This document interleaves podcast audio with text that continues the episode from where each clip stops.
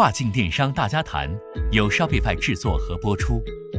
Shopify 是引领跨境贸易品牌化转型的自主电商平台，为全球超过一百万商家提供服务。于二零一五年在纽约和多伦多两地证券交易所上市。Shopify 致力于帮助中国企业打造享誉全球的国际品牌，让中国商家直达全球消费者。大家好，我是主持人开义。节目开始前，先宣布一个消息：三月二十号，Shopify 正式推出了一系列全球范围的辅助政策，帮助世界各地的商家应对新冠疫情。跟国内商家比较相关的政策有：实物或电子礼品卡功能对所有商家开放，新注册用户享受九十天超长试用期。后面我们还会推出更多的辅助政策，敬请关注。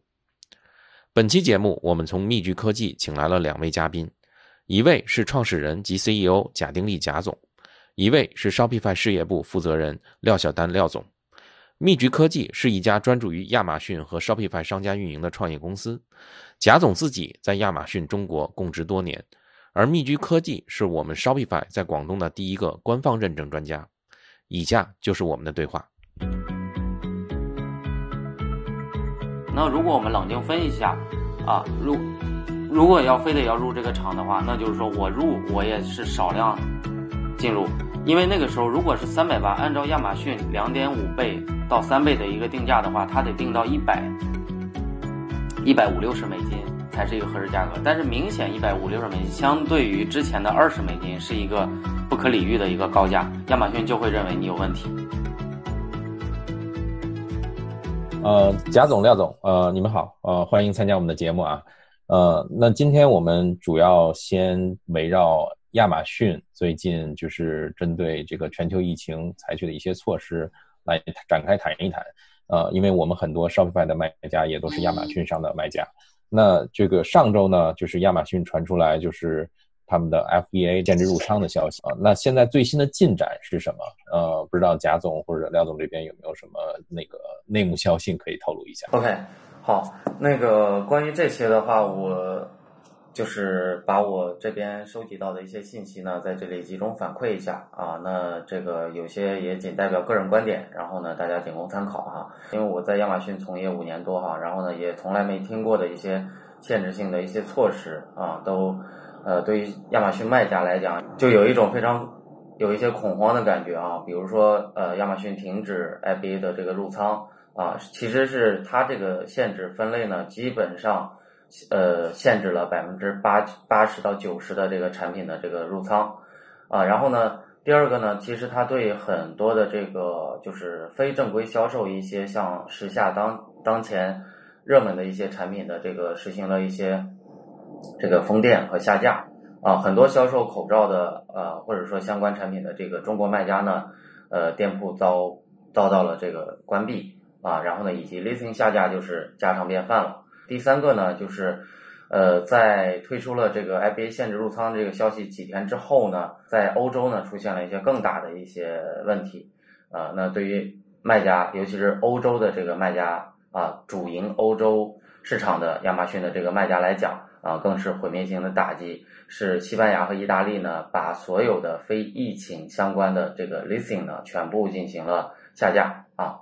那这个带来影响是什么？其实西班牙、意大利呢，在这个呃欧洲的这个五个国家的这个排名呢，是相对靠后一点点的啊。然后呢，就是呃前三名的可以讲是德国、英国和法国，然后呢可能是意大利和西班牙，因为西班牙经济相对呃差一点点。但是呢，这两个国家释放出来的这个信号。对于卖家来讲，啊，很担心的可能是什么呢？是接下来德国会不会 lock down？接下来法国会不会关闭这些链接的这个上线啊？把这些所有的订单全部进行按暂停键。所以这个在卖家这里呢，还是造成了一些这个恐慌的啊。那我相相信呢，后来应该又又出来一些消息，讲是印度的产品又。出现了同样的问题，就是非疫情的这个 listing 呢也被呃下架。那那另外一个点呢，我们刚才说了一二三都是坏的消息啊。那另外一个呢，我觉得也是一个好的消息是什么呢？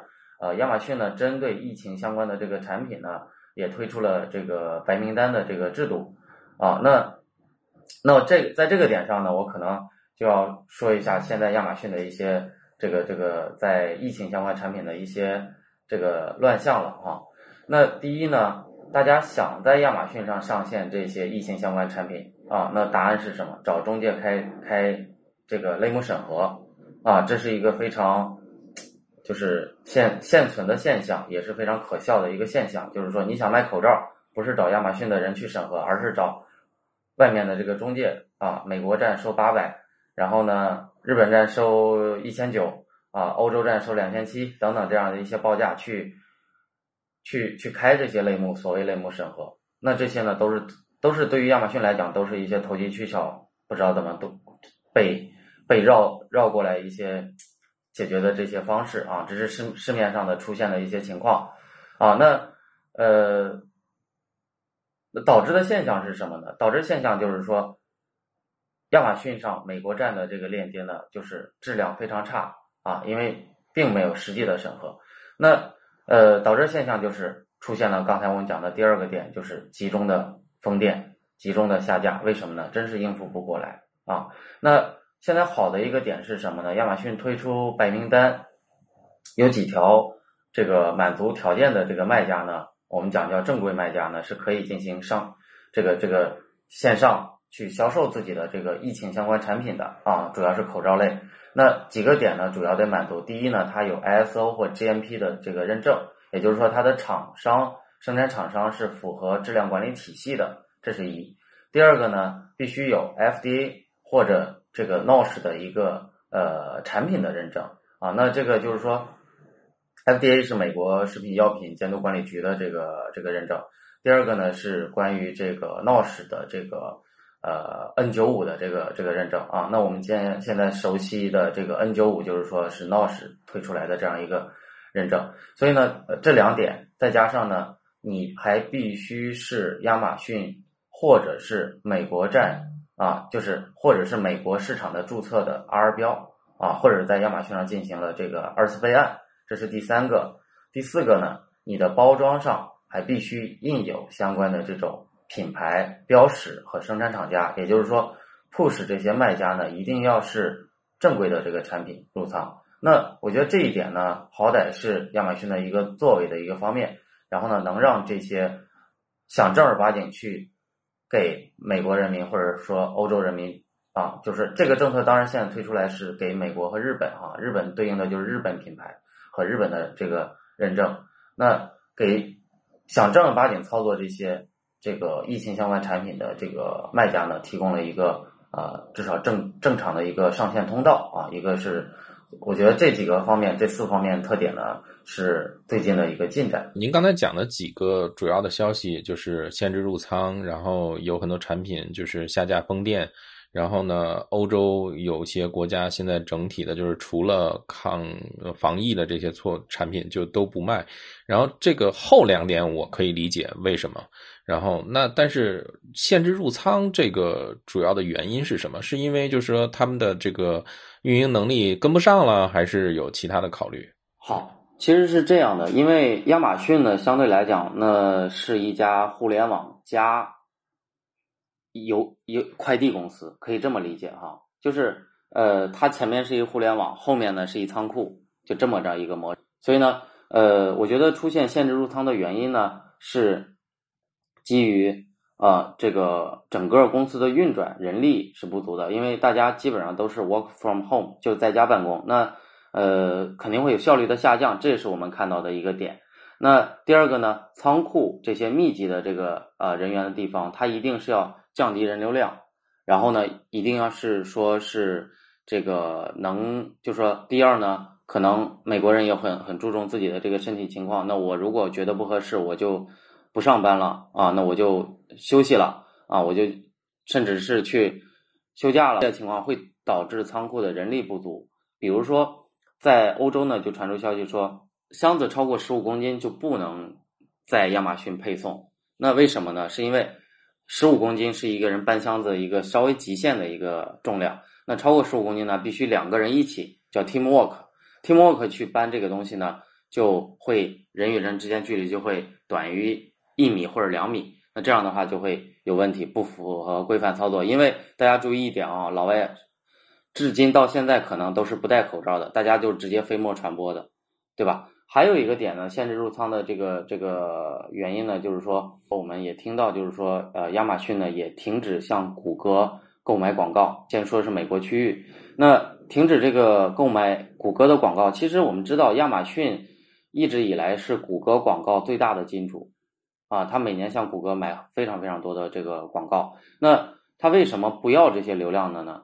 那呃，就是简而言之，就是说自己系统运转是消化不了这么大流量，我不需要再买流量进来啊。那对于每个卖家来讲，现在我只要手里有亚马逊账户的，我相信绝大多数的这个流量都是跌百分之五十左右的啊。如果没有跌百分之五十，甚至激增，这是一定是跟疫情相关的。那么也看到一些类目呢。流量是激增的，那除了疫情相关，还有一些周围相周围的这个产品。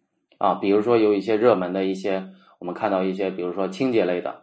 啊，因为大家要回家要要要收拾家里要消毒。啊，然后清洁类的就会哎有一个逆势的这个增长，所以呢就是啊这些是我们看到的就是整个的这个运转的这个限制入仓的几个条件。啊。所以，那在这种情况下，就是您对这些商家有什么样的建议和应对呃应对的措施的这个意见吗？OK，好，那。对，那在这一方面呢，这个呃，我觉得有几个大的这个调整，就是现在呢，我感觉就是说，因为我也是这个这个，我们也团队当中也有一些运营的这个团队，然后呢，去帮一些品牌商去操作这个运营，所以呢，呃，我们也有一些讨论的小圈子，大家感觉就是每天睁眼都是新的情况，啊，就是感觉最惨的就是现在做这个跨境的这一波人，为什么呢？之前呢是要为中国的这个情况操心，现在呢，呃，一醒了起来，说还要看看美国的怎么样，欧洲的怎么样，新增数字怎么样？昨天呢，美国的新增数字是破万的，啊，就是一天新增了这个确诊是是过一万，呃，可能开义在纽约知道，可能是不是沃尔玛的一些停车场都变成了一个快速检验的一个场所，所以呢，导致这个数字极大的这个提升，也许这个情况还会持续呃几天，那。就是说，我们对拉到这个刚才开业的问题上，那我们如果国内商家啊已经限制入仓了，我们的应对措施是什么？那首先呢，我们要研究一下平台规则。平台规则呢是说，这个限制入仓的这个时间节点是到四月五号的。那如果我们乐观估计的话，也就是说四月五号，亚马逊是会重新允许这些产品进入亚马逊仓库的。那那我们刚才讲这是乐观估计，那我们。我的一个个人的估计是，这个情况不会四月五号停止。为什么呢？新冠的疫情在中国可能至少持续了两个月才算控制住。那在美国呢？这种情况下，我们不觉得它一定什么时候能进入拐点或者控制住。那不知道什么时候能够控制住啊？这个时间节点是有待讨论的。所以呢，大家不要以为说现在临时放出来，我们三周三周之后就一定能入仓啊！如果大家这个生意要想持久持续，就是说，要调整以后的运营的这个策略。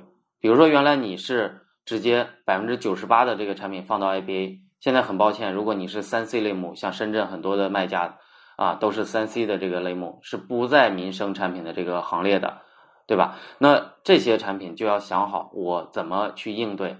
那我们现在看到的比较呃几个客观情况啊，空运昨天的价格，我们听到已经到了五十五块钱一公斤。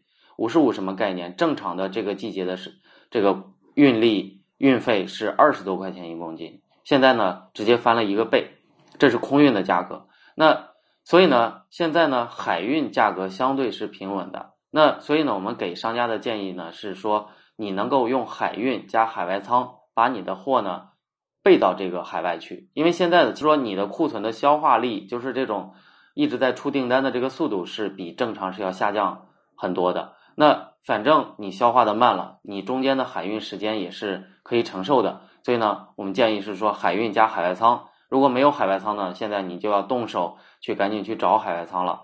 那去找到配合合适的海外仓，大件还是小件，然后呢，啊东还是西？我们说美国啊，东岸西岸。那这个是一个第一个提提醒，就是说，呃，赶紧调整运营方式，是海运加海外仓。第二呢，呃，亚马逊的这个很多商家呢，其实在一开始一四年、一五年、一六年开始做这个类目的时候，是什么热门做什么啊？它并没有一个聚焦的一个类目。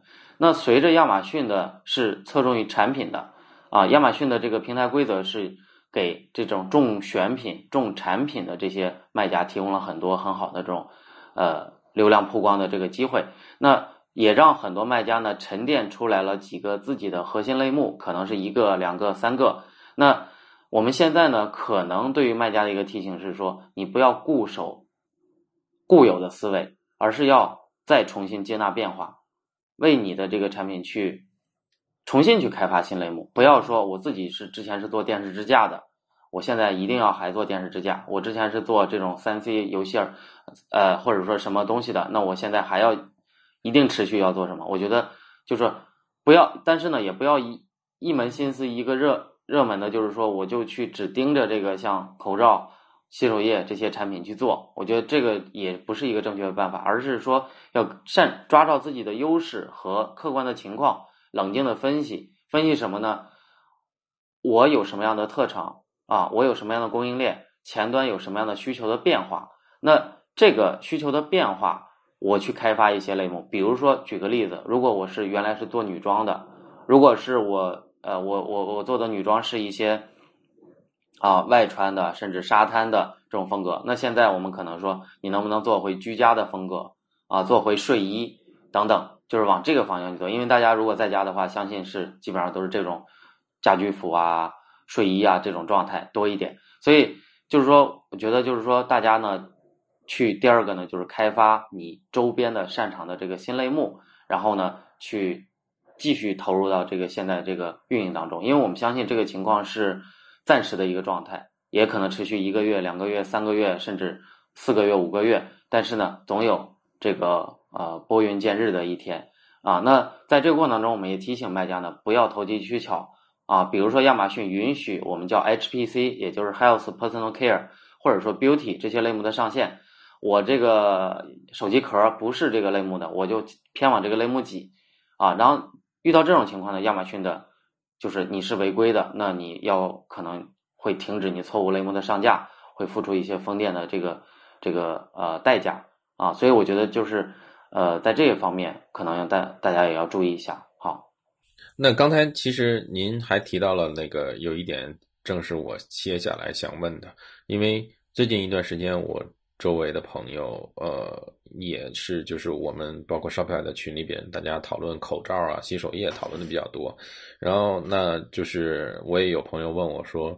呃，除了口罩、洗手液，还有什么样的机会？在某些品类上，可能是现在这个疫情、国外的疫情的情况下是一个机会。因为从我个人观点来看，其实口罩或者洗手液这样的防疫的产品，如果你原先不是做这个的，现在你再去打破头去做这个，可能已经不是时机了。就是说，相当于就是说，股票已经涨上去了，你再去抢的话，实际上是会被人是割韭菜的。然后那那个其他的机会呢？就是我不知道在选品这个品类，刚才其实您也提到了一些。然后呢，您讲到是说要结合自己的优势。再去看怎么样去拓展，然后那大的方向上，您有没有看到有一些什么样的机会？嗯，这里我先抛砖引玉，我是就是自己切身体会嘛，因为我们 Shopify 也是很早，我们公司就是很人性化，很早呢就是宣布就是所有员工都 work from home，然后那那个今天也都宣布所有的 office 全都 close，然后那是正式的 close，你就是即使原先 work from home，你还是可以回去拿东西啊什么的，现在就是整个都 close，所以现在我们公司还算。呃，比较的呃稳定，然后那这就衍生出来一个需求是什么呢？很多员工都是从来没有在家办公过的，然后所以他们没有在家办公的条件。然后那我们刚开始宣布 work from home 的时候，我看到我们的群里边聊的最多的就是什么？大家在看说哪里能买办公桌，什么样的办公桌比较好？会。然后另外呢，就是我感觉就是。我自己呢，就是有孩子嘛，然后现在就是小孩也都不上学了，所以会搞成这个家长会想办是想方设法去找一些能够让小孩消磨时间的，所以就光最近两个星期，我们就买了好几次关于跟乐高、乐高积木相关的东西，让小孩去搭来搭去的，所以这是我自己感受到，就是说其中一些商机，有没有一些就是其他的一些就是方向？可以跟大家分享。OK，我觉得开毅，你你在美国这个工作生活，我觉得我觉得这个是你刚才提的这个几个点呢，我觉得是中国卖家非常喜欢想想去听的，想去收集的一些信息哈。那我觉得我这边的话也是，呃，我觉得也是只能也是说从个人的这个角度呢去了解一些，比如说现在呢刚才提到。呃，我我们其实冷静的、客观的分析。我昨天晚上也跟一个工厂的朋友在在这个在吃宵夜，在聊这个事儿，就是说大家现在都很慌。然后呢，呃，其实我的想法就是说什么呢？就是说客观情况现在就是这样啊，就是这样糟糕。那我们现在卖家能做什么呢？就是说，我觉得就是说，刚才讲，我们冷静下来分析，大家现在呃。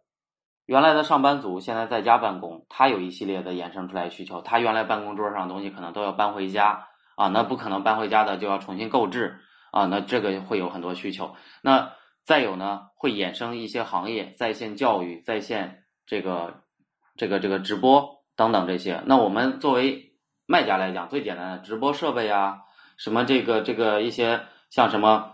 这个这个各种各样的这种电子相关的这些，哎，这些还是可以去做的。再有呢，家里的孩子，对吧？就是孩子这个游戏学习，然后呢，这个各种各样的这个，哎，我们就在想，原来他家长很难聚焦到孩子身上，现在天天孩子眼里就是他啊，等等这些啊，就是呃，我觉得这个这个就是孩子的这个需求啊，那也是一个非常重要。然后再有呢，大家在家。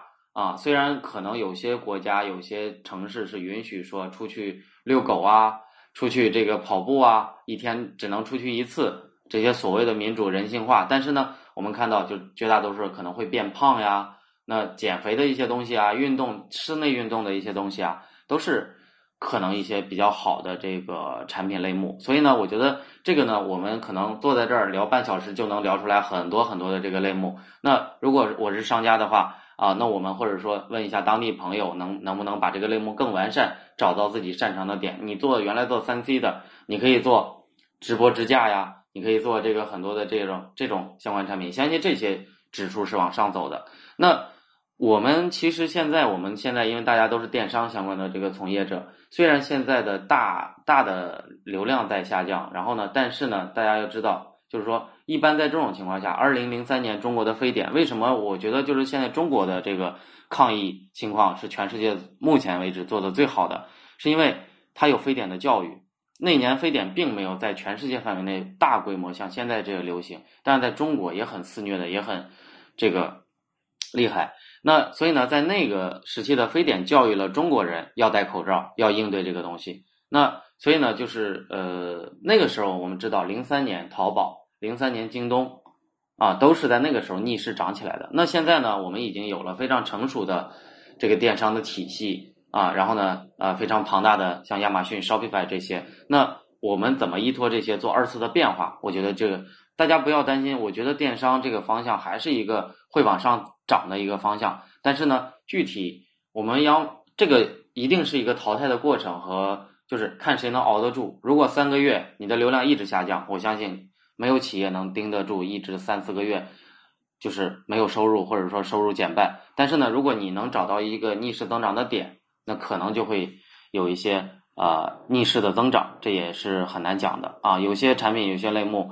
我也听到很多商家是一晚上把所有库存卖空的情况，因为大家都在集中买一个产品啊。美国三个多亿的人集中在买，欧洲也是。大家都集中买的话，那这个产品还是会做很多的。那我就呃相信刚才刚才开业提到，就是说呃不建议大家是高位买入，但是呢啊我可以就是冷静的观察我的优势。如果我是这个我是这个这个这个巴菲特啊，那我看得准这个东西的时候，我还是可以高位买入的，因为我在这个方面，我我我拼得起，我即使跌我也拼得起啊！我说的这个点，我觉得大家可以就是去去冷静的分析一下自己的优势，然后呢再决定是不是呃入场的一些类目，我怎么做等等这些。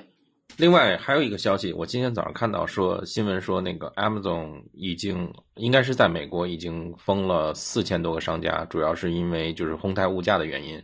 就是 price gouging，呃，那这里边就是我觉得就是现在如果卖家再去定价的话，有没有什么需要注意的地方？因为一方面就是成本确实在涨，呃，这方面我们 Shopify 商家也有在反映。刚才您也提到运费现在翻了一倍，空运的费用，然后呢，同时这个很多原材料上游的这个价格也都在涨。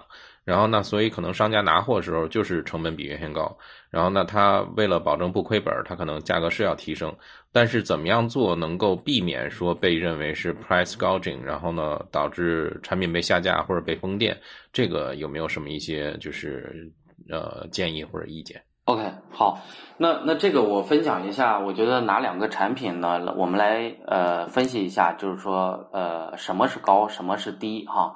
然后呢？呃，我们两个产品呢，一个是我们拿额温枪，一个是拿口罩。那这两个产品呢，我最近都有就是深入了解一些这些产品供应链哈。然后呢，呃，我们我们看到的这个温枪呢是什么情况呢？呃，我呃我我我们有朋友在年前啊，他就是正常，就是人家正常就是卖温度枪的，在年前呢，他入有入过一批，这一批呢是四四十五块人民币的这个成本。然后呢，在亚马逊呢，正常销售也就是二十二十多美金的这个一个一个价格啊，那这个我们讲都是正常的。那但是呢，过年中国的过年期间呢，这个产品的价格等到过年之后，我们集中要复工的时候，中国人啊，然后呢，这个价格飙到多少了？市场零售价格，药店的价格在四百八左右。然后呢，呃，渠道的这个批发价格，你如果买几十把枪，甚至上百把枪，你的价格可能是在。三百八左右，啊，那如果那个时候我们认为额温枪是一个应该去做的这个这个这个热门的这个产品的话，中国卖家入场入手的这个价格就是三百多。但是我们冷静分析一下，这个枪有什么成本？正常原来一个枪的成本就是五六十块人民币，为什么呢？它就有传感器和组装的这个这个费用。那正常来讲，五六十人民币一个正常价格，那。那被炒到了三百八、四百八这样一个价格。那如果我们冷静分析一下啊，如如果要非得要入这个厂的话，那就是说我入我也是少量进入，因为那个时候如果是三百八，按照亚马逊两点五倍到三倍的一个定价的话，它得定到一百一百五六十美金才是一个合适价格。但是明显一百五六十美金相对于之前的二十美金是一个不可理喻的一个高价，亚马逊就会认为你有问题。所以呢，像这类产品，你而且呢，你知道为什么上涨？是因为传感器紧张，是因为大家都在炒这个这个某种型号的这个传感器，让这个市场上就是原来几块钱东西涨到一百多。所以呢，这个成本被，然后呢，中间的经销商又层层加价，然后呢，最后到了需求这一段，就是但是在中国的供不应求，因为我要开工，我要复工，然后呢，这个所有的这些东西呢。会导致这样一个价格，那所以呢，这个呢建议呢，我们就是不要进入。为什么呢？就是你这个三百八的这个成本拿在手里都很烫的，那你怎么样？你还卖一一百五十美金？但是正常的，呃，可能现在亚马逊的额温枪的价格也就是在八十美金左右，八十到一百左右是一个合理，就是在高位的一个合理价格。但是你如果标价都标到了一百二三美金，这个就不正常了。那这是额温枪的一个。情况，那现在的额温枪的情况，我们看到的已经到多少呢？已经到一百五六的成本了，也就是从半个多月时间，从三百大几降到了一百五六。